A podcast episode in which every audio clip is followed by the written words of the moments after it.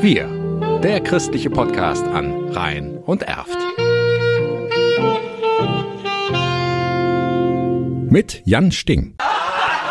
Ja, ich gebe schon sehr lange Seminare in Lach-Yoga und immer wieder zeigt sich diese Methode als Möglichkeit, sofort in eine andere Stimmung hineinzukommen, sofort in eine andere Energie hineinzukommen und wirklich auch so Momente der Freude zu kultivieren. Angela Mecking, Lach-Yoga-Lehrerin aus Kerpen, hat schon viele Menschen zum Lachen gebracht. Denn durch das Lachen tut man dem Körper etwas Gutes, versorgt mit Sauerstoff, man wird entspannt und friedlich. International gibt es immer mehr Lach-Yoga-Clubs. Viele sprechen von einer Art Friedensbewegung.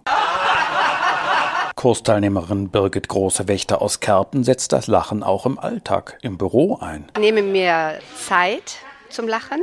Also ich denke daran und merke auch, dass es ja, dass ich in Stresssituationen Methoden habe. Lach-Yoga ist eine internationale Bewegung, die helfen soll, den Körper einmal tüchtig durchzuschütteln, damit Glückshormone frei werden.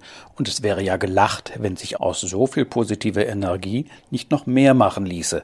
Angela Mecking arbeitet mittlerweile als Glückscoach. Was sind meine Träume? Was sind meine Sehnsüchte? Das kann was völlig anderes sein als das, was so gesellschaftlich quasi als perfektes oder glückliches Leben angesehen wird. Ein erster Schritt zur Veränderung beginnt mit dem Aufräumen. Das gilt für das Wohnzimmer wie für das Oberstübchen. Umgekehrt habe ich auch die Erfahrung gemacht bei vielen meiner Teilnehmerinnen und Teilnehmer, wenn wir beginnen, in uns selbst aufzuräumen, mal die alten Glaubenssätze, die uns immer wieder das Leben schwer machen. Ich kann es nicht, ich schaffe es nicht.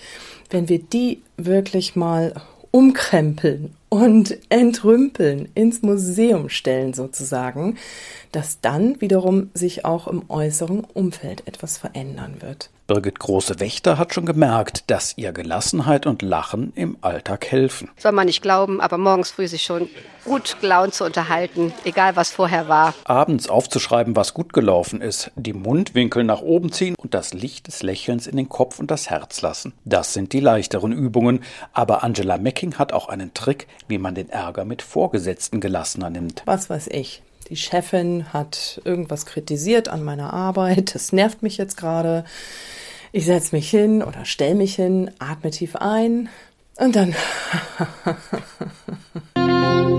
Wir, der christliche Podcast an Rhein und Erft.